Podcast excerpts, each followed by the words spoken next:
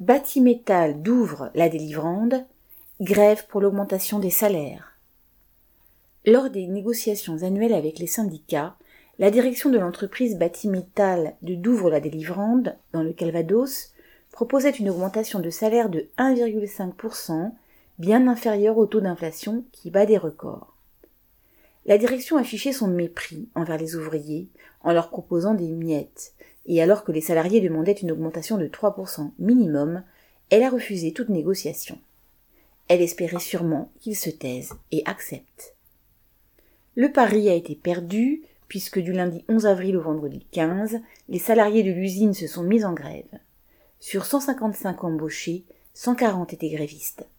Cela a dû faire tout drôle à la direction, puisque ce n'était pas arrivé depuis le début des années 2000 dans cette usine fabriquant des portes métalliques et appartenant à un fonds d'investissement français. Face au mépris de la direction, les ouvriers de Batimétal ont tenu à montrer qu'ils n'étaient pas prêts à tout accepter. Les patrons n'ont pas tous les droits. Pour beaucoup, se battre pour les 3% était une question de dignité.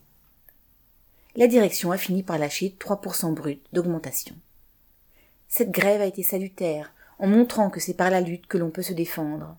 L'espoir est qu'elle donne des idées à d'autres, en cette période où la faiblesse des salaires devient critique pour de nombreux travailleurs. Correspondant Hello